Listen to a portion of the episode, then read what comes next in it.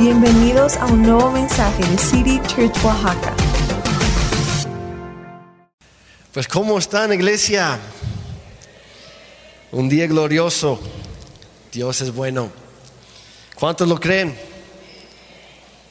¿Qué pasó? A ver, vamos a hacer eso otra vez. ¿Cuántos creen que, Dios es bueno? Un poco mejor, un poco mejor. Bueno, ¿traen sus Biblias el día de hoy? Vamos a entrar directo a la palabra de Dios.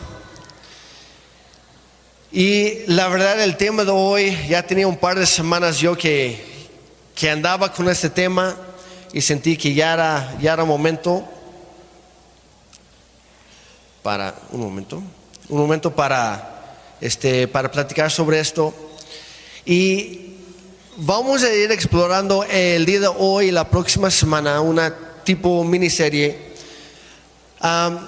pero vamos a hablar un poco sobre la gracia y la verdad. Y nuestro versículo base de todo esto se encuentra en Juan 1, versículo 14. Y en un momento más lo vamos a leer, pero para que lo busquen mientras, también está en el app de la Biblia por si lo ocupan.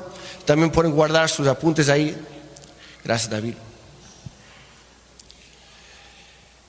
Y como decía, yo, yo, tenía varias semanas que quería comentar o, predicar sobre este tema, porque Dios me ha estado recordando a mí últimamente sobre esto. Y en sí, el mensaje de todo el Evangelio son las buenas noticias para nosotros acerca de la gracia de Dios. Y entre mejor comprendemos qué es la gracia y vamos creciendo en ella cada día de nuestra vida, más nos vamos a parecer a Cristo. Y eso nos va a ayudar a reflejar esa misma gracia hacia los demás que, para que ellos también conozcan a Dios. Pero hay un detalle en todo esto, un pequeño detalle por ahí, y es lo siguiente, no puedes dar lo que tú no has recibido. Tú no puedes compartir aquello que tú no has experimentado de primera mano. Y por eso vamos a hablar de esto el día de hoy. Pero para empezar, ¿qué es la gracia? Y quiero, así, no tienen que levantar la mano, pero varios por ahí, gríteme por favor para ti, ¿qué significa la palabra gracia? Un regalo, ¿qué más? Favor inmerecido de parte de Dios. Muy bien, ¿algo más?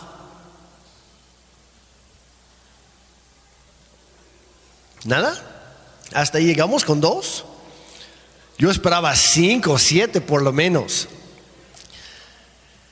La, palabra gracia es una palabra un poco chistosa en el sentido que la verdad, aunque no lo dijeron ahorita, cada quien tiene que con que su propia versión o propia definición de qué es la gracia. Y la razón es que en el original, en la, palabra griega, que por cierto es caris, Ahí viene nuestra palabra carisma o carismático en español. Pero esa palabra cariz en el original tenía eh, traducido al español por lo menos 10 diferentes significados o definiciones. Y es por eso que si tú lees una cierta versión de la Biblia, la, palabra gracia se, se, traduce así, pero en otras versiones la misma palabra se traduce como amor o se traduce como favor o se traduce como bondad, etcétera, etcétera. Y yo sé que a veces es un poco confuso eso, pero hay que entender que la Biblia no fue escrita en español. Y a veces se pierde un poco en la traducción. Hay, hay, muchas buenas traducciones y versiones y por eso es bueno siempre comparar entre varias para tener una mayor o un entendimiento más amplio cuando estamos estudiando la, la palabra de Dios. Pero entre más comprendemos qué es la gracia en sí y crecemos en ella, nuestra vida como cristianas y cristianos se vuelve mucho más eficaz para poder compartir el Evangelio con los demás. Y esta palabra puede ser un poco confuso, pero gracias a Dios que tenemos la palabra de Dios escrita en la Biblia y también tenemos a Jesucristo, el Hijo de Dios, que es la gracia encarnada o la gracia hecha carne, el verbo de Dios.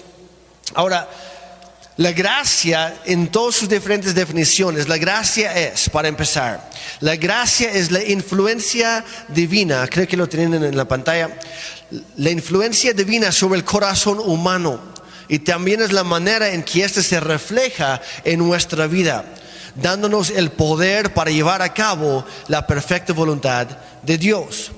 Pero la gracia también, como alguien más mencionó, es favor totalmente inmerecido es bondad, es gozo, es libertad, son los dones, es gratitud, es mucho más. En su gracia, Dios está dispuesto a perdonarnos a nosotros y a bendecirnos abundantemente a pesar del hecho de que tú y yo merecemos todo lo contrario. Esa es la gracia. Y para entenderlo mejor, tenemos que darnos cuenta de quiénes éramos nosotros sin Dios, sin Cristo. Y luego quiénes somos, en quienes nos convertimos con Cristo. Porque a fin de cuentas, yo sé que, que y mi, afán hoy no es señalar a nadie, no es pisar callo, pero sí ayudarnos a entender realmente cómo está el asunto. Y ahorita voy a explicar por qué lo digo. Pero a fin de cuentas, todos nacimos en pecado. Somos culpables de quebrantar la ley perfecta de Dios. Éramos enemigos de Dios, merecedores de su castigo justo. No por enojón, sino porque lo merecemos. Merecimos y merecemos la, la muerte eterna debido a nuestro pecado. Éramos sin Dios, éramos impíos sin la capacidad de justificarnos o salvarnos a nosotros mismos. Espiritualmente éramos destituidos, ciegos, impuros y muertos. Y todo esto no, ya después les paso los versículos, pero todo esto viene directamente de la palabra de Dios. Nos describe, describe nuestro estado sin Cristo. Y lo resume diciendo que nuestro alma estaba en peligro del castigo eterno, sufriendo alejados de la presencia de Dios para siempre. Ahora, suena bastante tanto aterrador como deprimente, ¿están de acuerdo? Pero es la realidad. Así estábamos si no fuera, así estaríamos si no fuera por la gracia de Dios. Pero gracias a Dios que de repente en un momento menos esperado apareció la gracia de Dios, que Dios extendió su favor hacia nosotros. La gracia es aquello que nos salva. La gracia es lo que nos da la victoria sobre el pecado. Y de acuerdo a la segunda carta de, a los tesalonicenses, capítulo 2, versículo 16, por si lo quieren apuntar, no está en la pantalla. Pero dice que la gracia nos da consuelo eterno y una buena esperanza. La gracia es la base de nuestro llamado, pero lo más importante de todo es que Jesucristo mismo es gracia. Como dije hace rato, es la gracia encarnada junto con la verdad. Ahora sí vamos a leer Juan 1.14, espero que ya lo tengan. Dice, y el verbo, está hablando de Jesús, el verbo se hizo hombre y habitó entre nosotros. Y hemos contemplado su gloria la gloria que corresponde al Hijo unigénito del Padre. Y ojo que dice, lleno de gracia y de verdad. Ahora, si tú eres cristiana o cristiano, la Biblia nos llama, nos manda de hecho a ser como quién? Como Cristo. De ahí viene la palabra. De hecho, la palabra cristiano, que no fue inventada por los cristianos, por cierto, fue inventado por los que no eran cristianos. Y veían un, grupo de personas que andaban por ahí y decían, estas personas se parecen mucho a ese tipo de las historias que se llamaba Jesucristo. Y fue por su vida, no, no un apodo, no un modo, no una tendencia, sino por el ejemplo que llevaban día tras día, que a alguien más que no conocía a Dios se le ocurrió decirle cristiano, que significa pequeño Cristo o como Cristo. Ahora, si, si Jesucristo era y es lleno de gracia y de verdad, ¿cómo deberíamos ser nosotros los cristianos? Llenos de gracia y de verdad. Y vamos a tomar dos semanas sobre esto.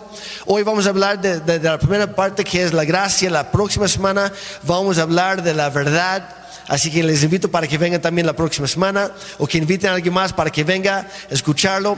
Pero vez tras vez la Biblia se refiere a la gracia, como alguien dijo por acá, como un regalo, un don. Y aquí es donde quiero aterrizar esto hoy, porque un regalo es muy diferente a un préstamo.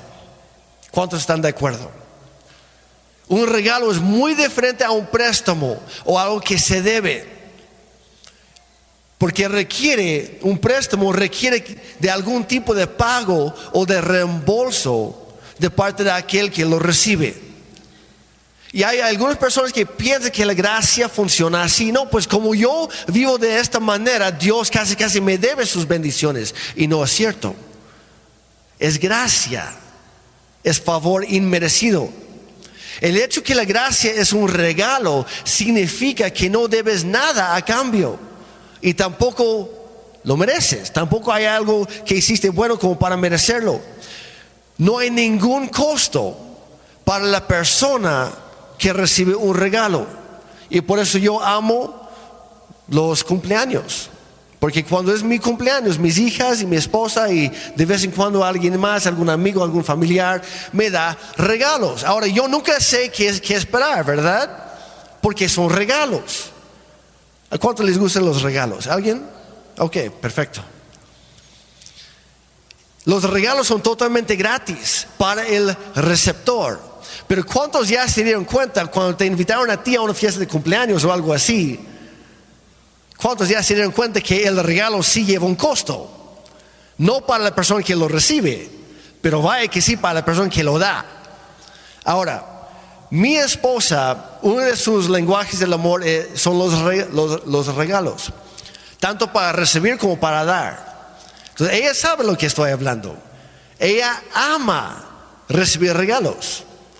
Ahora, por otro lado, yo ando muchas veces perdido, porque no tengo idea de qué regalarle. Y yo de plano tengo que preguntarle. Y, trato de hacerlo como que bajita la mano, medio, pues medio sutil, ¿verdad? Y casi nunca me resulta. Porque cuando mi esposa es sutil conmigo, la verdad no entiendo ni papa. Como que no capto la, indirecta. Pero ella no tiene problemas para escoger algo para mí porque ya me conoce muy bien y a ella se le da. Ahora, si tú eres como yo, que tú luchas bastante, tú batallas para dar el, regalo perfecto, tu pastor te entiende. No estás solo. Y si a, si a ti se te da perfecto, tu pastora te entiende al 100. Pero ¿por qué menciono esto? Porque muchas veces confundimos la gracia y pensamos que es una cosa cuando realmente no tiene nada que ver con lo que nosotros estamos viviendo o esperando. El regalo de la salvación a nosotros como pecadores nos cuesta absolutamente nada, porque es un regalo. Y por eso si tú tratas de vivir tu vida tratando de ganar el favor o la gracia o la salvación o el perdón de Dios, vas a llevar una vida frustrada, porque es imposible. Pero si por otro lado tú descubres, te das cuenta que sí, no hay nada que puedo hacer, simplemente voy a recibir lo que Dios me quiere dar. Y luego correspondes al regalo y decides vivir tu vida tu vida de acuerdo a la gratitud que hay en tu corazón, la verdad se te abre la panorama, la perspectiva y las puertas de Dios para ti. ¿Por qué? Porque estás caminando en gracia en lugar de trabajar para conseguirlo. A nosotros nos cuesta nada, pero un regalo tan extravagante como este sí tuvo un enorme costo para nuestro Señor Jesucristo. A Él no le salió gratis este regalo. Él tuvo que morir literalmente en nuestro lugar para poder dárnoslo. Es un regalo de, muy alto valor. Le voy a decir de esta manera, el regalo de la salvación nos costó nada, pero a Dios le costó todo. Cuando regalas algo a alguien, podrías decir que, que tú te haces más pobre para que la otra persona se haga más rica. Porque te estás despojando de algo tuyo con tal de transferir el derecho de propiedad a la otra persona. Y es justo lo que Jesucristo hizo para nosotros. Dice en 2 Corintios 8, 9, dice, ustedes conocen la gracia generosa de nuestro Señor Jesucristo. Aunque era rico, Dios, aunque Dios era muy rico, obviamente es el creador de todo lo que hay. Es imposible regalar algo a Él porque todo ya es suyo. Dice, aunque Él era rico, por amor a ustedes se hizo pobre para que mediante su pobreza pudiera hacerlos ricos a ustedes. Ahora, ¿por qué Jesús haría algo así? ¿Se han preguntado eso? ¿Por qué rayos a Dios se le ocurrió enviar su hijo a morir en mi lugar si yo me conozco? La verdad, yo sé que no lo merezco. ¿Alguien más que lo reconoce? Los que no levantaron la mano, quiero orar por ti. Tienes otro problema, se llama orgullo espiritual. Piensas que tú estás bien, pero todos nos conocemos. Todos sabemos que hemos metido la pata, que hemos cometido un montón de errores. Los casados, nuestra esposa ya se dio cuenta que no somos perfectos. Y viceversa, pero seguimos amándonos. ¿Por qué? Porque es lo que Dios hace. Pero realmente Jesús no vino para salvarte porque eras digno de, la salvación. Jesús no vino porque tú eras más o menos bueno. Jesús no vino para salvarte porque merecías ser salvado. Tampoco vino a salvarte porque vio en ti una pizca de potencial o la esperanza de que algún día fueras un poquito bueno. No. De hecho, es todo lo contrario. La Biblia dice que Dios nos vio en nuestra perdición, en nuestro estado totalmente perdido.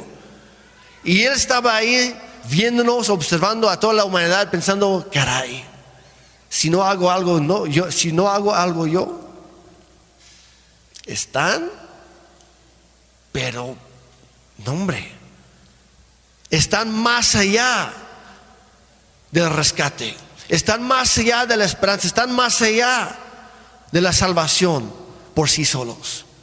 Yo tengo que hacer algo para interferir aquí, para interrumpir este ciclo vicioso. Yo tengo que meterme yo mismo en este mundo que yo creé, en medio de la, humanidad que yo creé con tanto amor, pero se han desviado todos. No tenemos tiempo para leer todos los versículos, pero lo vas a encontrar vez tras vez, sobre todo en el libro de Romanos, que dice, ninguno es bueno, ninguno, ni uno solo, ninguno merece la gracia de Dios, pero lo hizo simplemente porque nos ama, no porque lo merecemos, sino porque nos ama. Y a lo mejor tú estás pensando ahorita, pues la verdad, Jeremy, no estoy tan mal, Conozco a otros que son mucho peores que yo. Sí, pues sí, tengo mis cositas, pero veo a este tipo al lado, no quiero darle codazo, pero la verdad, al comparar con mi esposo, soy una santa. O viceversa. O pensar, no, pues como mi hermano mayor, él sí se destrampó, pero horrible. Yo sí, pues más o menos me mantuve bien. Pero ¿cuál es el problema cuando empezamos a entretener esos pensamientos? Nos perdemos de la gracia de Dios. ¿Por qué? Porque en el momento que piensas que lo mereces, por definición, deje de ser gracia. En el momento que piensas que lo mereces, ya lo perdiste. Deje de ser gracia. Y quiero llamar a, dos voluntarios, quienes sean, primeros dos que lleguen aquí, David, hay, hay, uno, alguien más que se anima, pasen por favor, pero corriendo, con ganas, con una sonrisa, sea quien sea, alguien no te voy a hacer nada. qué, poca confianza me tiene, ¿qué pasó? Gracias, David. ¿Alguien más? Josué desde atrás estaba en el lobby. Ah, no, pues ya, te van ganando. Perfecto. Pasa, por favor. Ok. Ok, entonces, aquí tengo a dos amigos míos. Preséntense, por favor. Gabriel. David. Ya había dicho tu nombre, ya que lo pienso, pero bueno. David y Gabriel, gracias por estar aquí conmigo. Ahora, quiero regalarles dinero. ¿Está bien? ¿No, les molesta? ¿Está bien? Ok. Conste que di chance a todo el mundo, nadie más animó. Déjeme encontrarlo. Por, ah, aquí, aquí lo tengo. Entonces aquí tengo dos billetes de 500. Entonces, Gabriel, gracias por venir. Gracias, David, gracias por, por subir. Ahora, sí, es tuyo. Me, me estás viendo como creer lo que está pasando. Es tuyo. Es un regalo de gracia. Adelante. Sí, guárdalo para la comida. Lleves a tu esposa, no sé, un lugar lindo para comer, para completar un post. No sé, tu familia, turistear, lo que tú quieras. Es tuyo. ¿Sale? Y no te lo voy a pedir a cambio después. No me lo tienes que devolver. Ahora, al principio, antes de empezar la reunión, le pedí prestado a David, ¿qué, qué cantidad? 500 pesos. Ahora, hoy, en este momento te estoy dando 500 pesos, de nada, por cierto, ¿eh? Qué regalote. Ahora, ¿cuál de los dos creen ustedes que en este momento se siente más agradecido, David o Gabriel? Pues yo creo que sí, yo creo que David también, porque si no, pues... Y vamos a ser sinceros, a veces prestamos dinero y pues ya lo, tenemos que dar por perdido porque sabemos que esa persona no lo va a devolver. Y menos con intereses, ¿verdad? Es como que sí, te lo presto, ah, ¿en cuánto tiempo me lo das? La próxima semana y ya sabemos que van a pasar 10 años, ¿sí o no? Yo conozco a algunos así, de todas formas los lo, sigo amando, Dios me sigue enseñando paciencia con esas personas que siguen pidiendo prestado, pero bueno, Ahora, si yo no hubiera devuelto el dinero a David, yo se lo estaría debiendo, ¿están de acuerdo? Pero a fin de cuentas, él se hizo más pobre para ayudarme a mí hace rato. Y delante de Dios, en sí, ¿quién recibió un regalo más grande? ¿David o Gabriel? Los dos.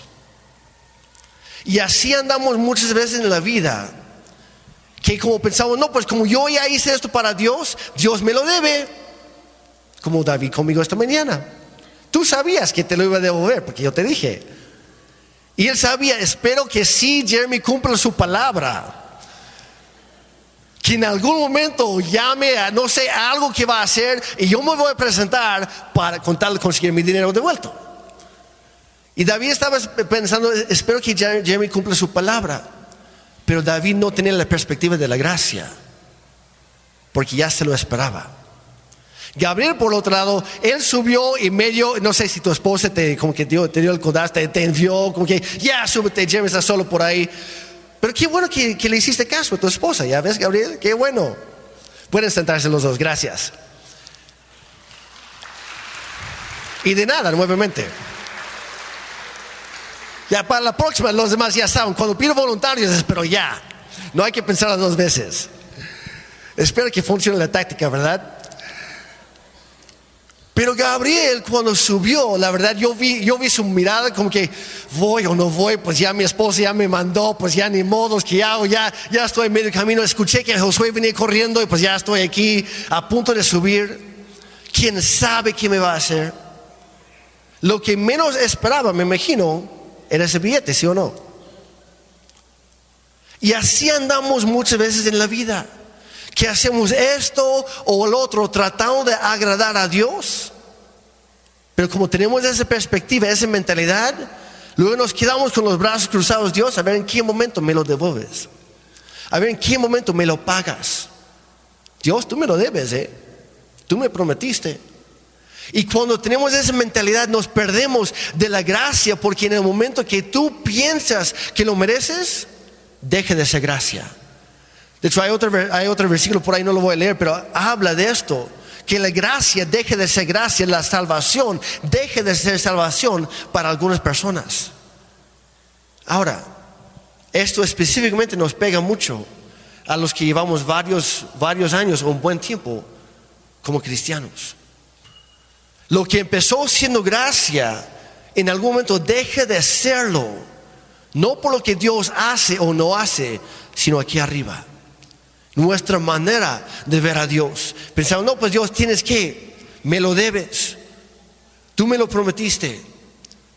Y lo que quiero mostrarles aquí en la palabra de Dios es justo algo que menciona Jesús. Que él, él dijo que al que se le perdona poco, también ama poco. ¿Lo han escuchado? Y a veces nos engañamos a nosotros mismos pensando es que Dios me ha perdonado poco. Y lo usamos como justificación para no amar mucho a Dios. O sea, pensamos, no, pues sí amo a Dios, pero realmente no es cierto. Porque pensamos que Dios nos ha perdonado muy poco. Valoramos un regalo muy poco hasta entender el valor real de ese regalo. Podríamos decir, de, si tú regalas un nuevo celular o tablet o lo que sea a un niño de dos años de edad, ¿qué va a hacer con ese juguete? Lo va a tratar como cualquier otro juguete, lo va a botar, lo va a romper, lo va a morder, lo va a remojar, lo que sea. ¿Por qué? Porque para el niño no tiene más valor ese, nuevo celular que a lo mejor si es el nuevo iPhone, no sé, 27 o algo así, que te costó media millonada. Y tú dices, hijo, te lo doy porque te amo mucho. Y él, ah, y lo remoja en pintura. ¿Por qué? Porque para él no tiene mayor valor que su peluche que lleva dos años remojando en la misma pintura. Para él es un juguete. Valoramos muy poco un regalo hasta entender cuánto costó. Dice Santiago 2, 10 al 11. Porque no es que Dios nos haya perdonado muy poco, es que nosotros muchas veces se nos olvida lo mucho que Dios nos ha perdonado. Santiago 2, 10 y 11 dice, el que obedece toda la ley. ¿Alguien aquí perfecto el día de hoy? ¿Alguien que ha obedecido todos los mandatos de Dios sin nunca jamás fallar ni uno solo? ¿Alguien? Qué bueno. Porque al levantar la mano tú serías un mentiroso. Dice, el que obedece toda la ley, pero falla en un solo punto. En uno solo. Es culpable de haberla desobedecido toda. Porque el mismo Dios que dijo no cometas adulterio, también dijo no mates. Así que si no cometes adulterio, pero si matas, ya has violado la ley. No, es que yo no ni he cometido adulterio, pero y tampoco me he matado, estoy bien. Sí, pero la misma Biblia dice, no robarás. Dice, no mentirás. Jesús dijo, el que no solamente el que, el que hace o que comete el, acto físico, dice el que mira con deseo sexual a una mujer que no es su esposa o una mujer hacia un hombre que no es su esposo, ya ha cometido adulterio en su corazón. Yo, sin, sin que levanten la mano por favor, pero yo puedo decirles sin duda alguna que aquí, en este lugar presente, hay un montón de mentirosos, ladrones, adúlteros, idólatras, y la lista sigue, sigue, sigue. ¿Estoy de acuerdo? No levanta la mano. Ya lo sé. Se te ven los ojos. Se nota el codazo. El pastor te está hablando, ¿eh? te acabo de escribir a la perfección. Y se nos olvida de dónde nos sacó Dios del fango, del lodo, del hoyo, en donde estábamos cuando Dios nos rescató. Y pasan los años, y por eso digo, sobre todo con personas que llevamos años en el Evangelio. Y luego vemos a otras personas, no, híjole, esa persona sí necesita a Dios, ¿eh? Hijo, no vayas por ahí. Amorcito, no platiques tanto con esa persona, porque se nota que está en un proceso. De plano, todavía no comienza su proceso. Y se nos olvida de dónde nos sacó Dios. Pero dice, el que obedece toda la ley menos un punto está perdido. Está perdido, dice, y merece la eterna, la eterna, la, muerte eterna, el, el justo castigo o juicio de Dios. Por eso dice Romanos 3, 23 y 24, dice, pues todos hemos pecado, nadie puede alcanzar la meta gloriosa establecida por Dios. En otra versión dice, no tenemos derecho a gozar de la gloria de Dios. No tenemos derecho. Yo sé que hay algunos corrientes por ahí que están, tú decláralo y Dios tiene que cumplir su parte. No, Dios no te debe nada. ¿Quién creó a quién? Dios no te debe absolutamente nada. Y cuando pensamos de esa manera, nos perdemos del regalo que es la gracia de Dios. Dice versículo, versículo 24, sin embargo, en su gracia, Dios gratuitamente nos hace justos a sus ojos por medio de Cristo Jesús, quien nos liberó del castigo de nuestros pecados. La Biblia enseña que Jesús se hizo pecado por nosotros. Literalmente no fue la tortura, no fue la pérdida de sangre, no fue no fueron los golpes, no fue la cruz que mató a Jesucristo. Fue nuestro pecado, porque literalmente Él estando en esa cruz tomó todo nuestro pecado sobre su cuerpo y fue nuestro pecado, el tuyo y el mío, que asesinó a nuestro Salvador. Pero lo hizo por amor no porque lo merecíamos. Y solamente cuando entendemos que no hay nada lo suficientemente bueno en nuestra vida, en toda nuestra existencia, para siquiera empezar a, ganar el favor de Dios, es en ese momento que empezamos realmente a recibirla. En el momento que tú te das cuenta que tú no puedes ganar el favor de Dios, es cuando Dios dice, ahí te va. Ahora sí puedo extendértelo. Romanos 5, 8 y 10 dice, pero Dios demuestra su amor por nosotros en esto, en que cuando todavía éramos pecadores, Cristo murió por nosotros. En el 10 dice, cuando éramos enemigos de Dios. No, ¿de qué hablas, Jeremy? Yo nunca, yo nunca odié a Dios. Yo nunca fui su enemigo. Claro que sí. Te volviste su enemigo número uno cuando cometiste tu primer pecado a los 6, 7, 8 años de edad. Y tú lo sabías. Bien sabías que tu mamá te había dicho, hijo, no toques esas galletas que acabo de hornear. Las estoy guardando para, que, para cuando venga tu abuelita. Y ahí nos vamos, ¿verdad? No, pero hay que, hay que probar para la abuelita, para que no se enferme ella. Pero ¿cuál fue la, la indicación? No toques la galleta. Y a sabiendas lo hicimos. Ah, pero es una galleta. Sí, pero la Biblia dice, hijos obedezcan a sus padres. Honren a sus padres para que les vaya bien, que tengan una larga vida. Y por esa, esa mendiga galleta, es la verdad. Hay, que entender que para Dios un pecado no pesa más que otro. Es lo mismo y por eso lo, lo acabamos de leer aquí en Santiago. Si tú robaste una galleta o si tú robaste tres millones de dólares o euros, es lo mismo para Dios. Robar es robar. Si tú mentiste, al amor contaste una mentira blanca, como llaman por ahí, una, una mentira inocente. Es que nadie salió afectado, fue incluso fue para su bien. Mentira es mentira. Y la Biblia dice, ¿quién es el padre de toda mentira? El diablo entonces, al mentir sin darte cuenta, tú estás haciendo la obra del diablo. A eso no nos gustó. Es la verdad. Y por esa mentirita quedaste descalificado para siempre. Porque el, el, que es culpable de quebrantar una sola ley de Dios es culpable de quebrantarlas todas. Y es por eso que todos necesitamos de su gracia Dice, cuando éramos enemigos de Dios, fuimos reconciliados con Él mediante la muerte de su Hijo. Con cuánta más razón, habiendo sido reconciliados ahora, seremos salvados también por su vida. Pero ¿en qué momento sucedió? Para nosotros, ¿en qué momento sucedió el regalo de la salvación? En la cruz. No fue cuando tú creíste, fue antes de que tú pudieras cometer tu primer pecado. Porque Dios se dio cuenta, Sven, la verdad lo quiero, yo lo hice, pero es un caso perdido. Lo digo, es, mi amigo, lo digo en, confianza. Ah, pero es que es que Sven. Ángel, sin Dios, lo siento, eres un caso perdido. Y tú lo sabes.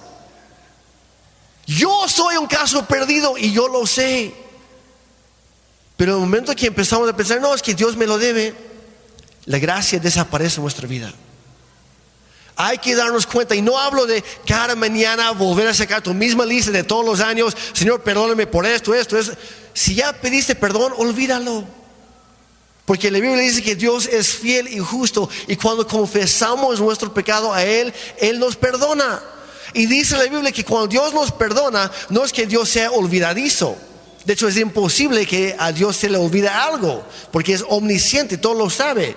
Pero dice que Dios decide, en el momento que nosotros confesamos nuestro pecado a Él, Dios decide tomar nuestro pecado y arrojarlo tan lejos de sí como es el este del oeste, para nunca jamás volver a traerlo a su memoria.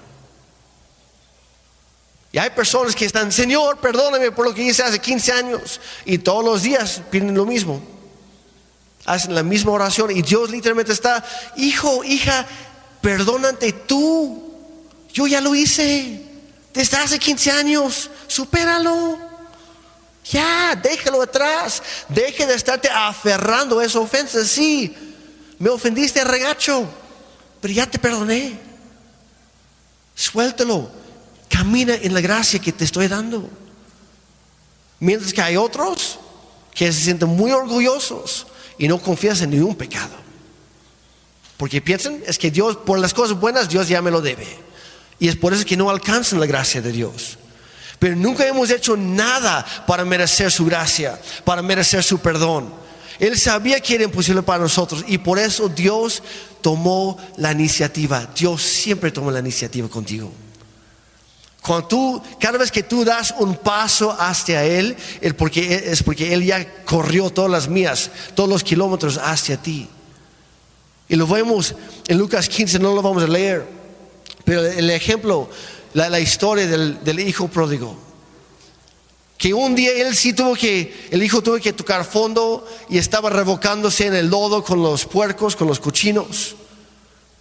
Pero él decidió levantarse un día sin darse cuenta que su hijo, su, papá, perdón, todos los días salía a medio camino para examinar, para observarlo en el horizonte, a ver si su hijo ya venía de regreso.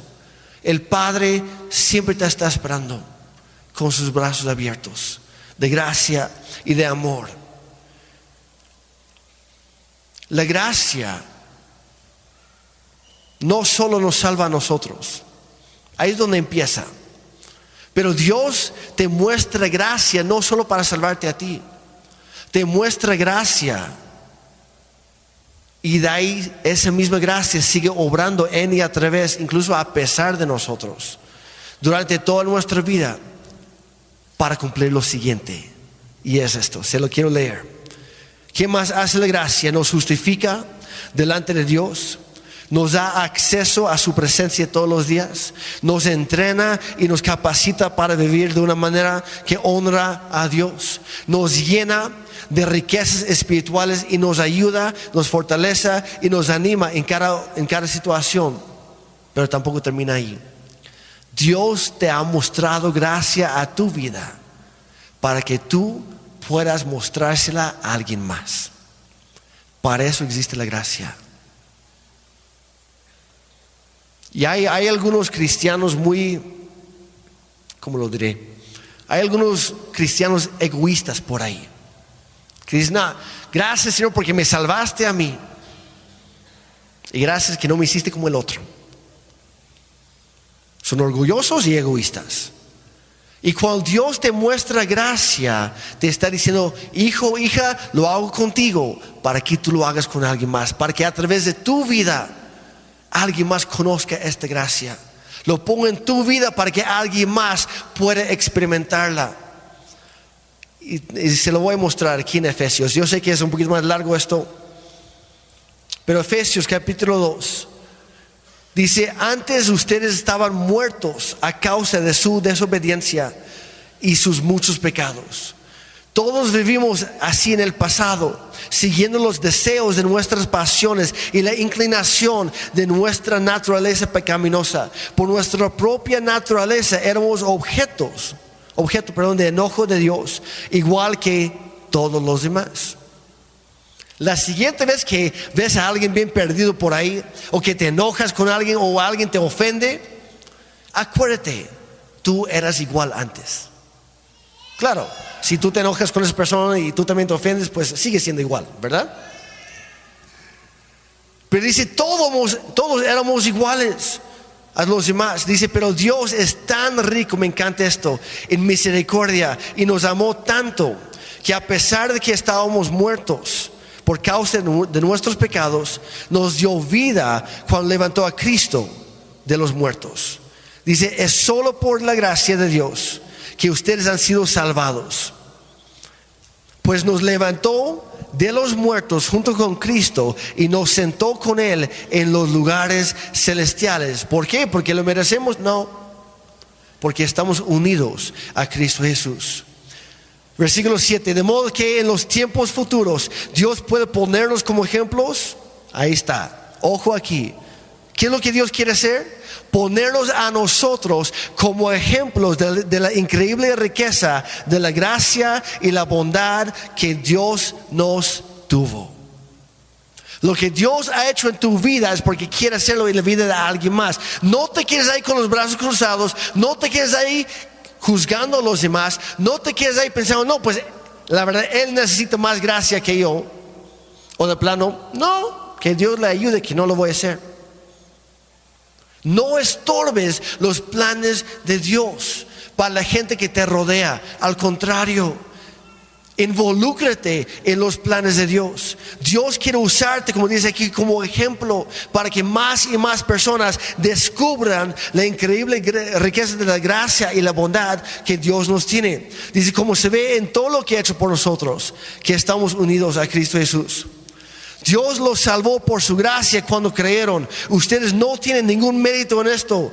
¿Se dan cuenta que lo, lo recalca vez tras vez en la Biblia? Y muchas veces nos va, dice, es un regalo de Dios. La salvación no es un premio por las cosas buenas que hayamos hecho. Así que ninguno de nosotros puede jactarse de ser salvo. Y termino aquí en el versículo 10 de Efesios. Dice, pues somos la obra maestra de Dios. Él nos creó de nuevo en Cristo Jesús a fin de que hagamos las cosas buenas que Él preparó para nosotros tiempo atrás. En otra versión dice, antes de empezar a crear el mundo entero. ¿Por qué, Dios te, por, por qué te creó Dios? Para mostrarte tu gracia, para mostrarte su gracia y para que a través de, su, de tu vida esa misma gracia pueda ser mostrada a cada persona que te conoce. No somos salvos por nuestras obras. Y qué bueno, gracias a Dios, porque ninguno lo alcanzaríamos jamás. Somos salvos solo por su gracia. Pero Dios nos salva para hacer, para vivir vidas, para hacer cosas buenas y cumplir sus propósitos en nuestra vida, para que muchos más vean a Jesús en nosotros como pequeños Cristos. De eso se trata la gracia. Y siendo recipientes ahora de la gracia de Dios, los cristianos somos llamados a mostrar esa misma gracia a todos los demás. Dios nos da gracia para servir a los demás, para usar nuestros dones espirituales, para edificar su iglesia y para llevar vidas correctas para su honra y su gloria. Para que cuando otros nos vean digan, yo quiero eso. Porque yo sí conocí a Gabriel cuando éramos chavos. Yo sí lo conocí bien. Y yo sé cómo era. Y hoy no es el mismo hombre. Por la gracia que hay en él, hay esperanza para mí también. Ese es el sueño de Dios para nosotros, para su iglesia y para el mundo entero. Y lo termino con este versículo de Santiago 2. Ya leímos hasta el versículo 10, vamos a saltar al 12 y al 13. Dice entonces, en todo lo que digan, y aquí viene el reto de la semana y de toda la vida para nosotros. Entonces, en todo lo que digan, digan conmigo todo, todo, en todo momento, con cada persona, en cada circunstancia, cuando hay una ofensa, cuando hay un pleito, cuando hay, no sé, cuando hay problemas o broncas en la familia, en el matrimonio, en el trabajo, con los cuates, dice en todo lo que digan y en todo lo que hagan. Recuerden que serán juzgados por la ley que nos hace libres. No por la ley que nos castiga, nos hace libres. La próxima semana les explico un poquito más de eso. Dice, no habrá compasión para quienes no hayan tenido compasión de otros. Pero si ustedes han sido compasivos, dice, si ustedes han mostrado esa misma gracia a otros, dice, entonces Dios será misericordioso con ustedes cuando también los juzgue. Es algo que, yo, yo, digo mucho, no pienses a corto plazo, no pienses en el desquite, en el enojo, en el no, pues oh, ahora sí, ahora sí me va a conocer. Piensa a largo plazo. ¿Qué es lo que más te conviene? Aunque esa persona no merece gracia, acuérdate, tú y yo tampoco. Y cuando nosotros reflejamos a Cristo mostrando su gracia, Él siendo lleno de gracia, hay un mundo que actualmente vive en oscuridad, sin esperanza alguna, buscando en todos lugares y en todos los lugares equivocados, que a través de tu vida y la mía, que puedan conocer la gracia de Dios. Y esa gracia se extiende hacia ellos, cambiando, transformando vidas y familias y generaciones para siempre. ¿Por qué? Porque te atreviste a reflejar la misma persona de Dios en tu vida. De eso se trata la gracia. La próxima semana vamos a explorar el otro lado que es la verdad. Pero yo te quiero animar. Hay en el evento del, del app de la Biblia, hay unas preguntas para aplicación y para reflexión. Yo te animo a guardarlo antes de irte hoy o en el transcurso del día, ahí lo buscas. Pero yo te animo, si es que puedes, ponte de pie, por favor. Y antes de pensar en los demás, yo te animo a pensar en tu propia vida. Así como Gabriel y David hace rato, cuando yo les di ese regalo. ¿Qué tan agradecido estás tú por el regalo que Dios te da todos los días? ¿Vives tu vida en gratitud a lo que Cristo ya hizo por ti? o das todo por sentado, como David que ya estaba esperando algo a cambio. Acuérdate que la gracia deje de serla cuando pensamos que lo merecemos. Y de ahí piensa en cuáles áreas de mi vida, cuáles áreas hay en mi vida que, que aún tengo que entregarle a Dios a fin de que Él me muestre esa gracia y de permitir que Él me vaya cambiando desde adentro. Porque todos tenemos áreas en nuestra vida que no hemos soltado. Llámese ofensas, llámese adicciones, llámese rencores, llámese dudas, lo que sea. Suéltalo en manos de Dios. Porque cuando tú abres tu mano y lo sueltas de sus manos, Dios llena las tuyas con tu gracia. Para recibir la gracia, primero tienes que abrir tu mano. Y luego piensa en quién más puedo, a quién puedo expresar esa gracia hoy. Posiblemente antes de salir de este lugar, si escaneando la multitud por ahí piensas, si vino hoy ese desgraciado, digo, ese hijo de Dios, perdónalo, acércate, pídele perdón, aclara las cosas. No permites que un día más pase. Tal vez un familiar que no querías ir a comer con ellos hoy. De todas formas, hoy sal a comer con ellos. Que haya esa reconciliación, que la gracia del Señor habite en nuestros hogares. Amén, iglesia. Busca oportunidades para sembrar gracia en la vida de alguien. Es el reto de la semana y de toda la vida. Padre, gracias por tu gracia. Gracias por ayudarnos a comprender lo mucho que te necesitamos, porque ninguno lo merece. No te merecemos, Dios, no, no merecemos el perdón de nuestros pecados, no merecemos el sacrificio perfecto de, de Jesucristo en la cruz. Pero gracias, Padre, por amarnos cuando éramos tus enemigos. Gracias por salvarnos y perdonarnos mucho antes de que cometiéramos nuestro primer pecado. Y gracias por seguir amándonos cada vez que nosotros te damos la espalda, cada vez que nos olvidamos de ti, cada vez que vivimos la vida a nuestra manera. Ayúdanos a cambiar. Ayúdanos, Señor, a no darlo por sentado y así perder la gracia, sino recordarnos en todo momento que es un regalo, Gracias por tus, tus muchos regalos, Señor. Padre, hoy queremos ponernos a cuentas contigo. Perdónanos a cada uno aquí. Perdónanos por nuestros muchos pecados, los grandes y los pequeños, porque para ti es lo mismo. Dios, límpianos otra vez, límpianos nuevamente o tal vez por primera vez. Hoy nos comprometemos contigo, que si nuestro Señor dio su vida por la nuestra, entonces a partir de hoy nosotros viviremos por ti. Ayúdanos a caminar en tu gracia. Ayúdanos a creer en ti, a creer en tus promesas, a perdonarnos a nosotros mismos y a los demás también. Señor, que no haya nada, ningún, ninguna cosa que estorbe tu gracia en nuestra vida.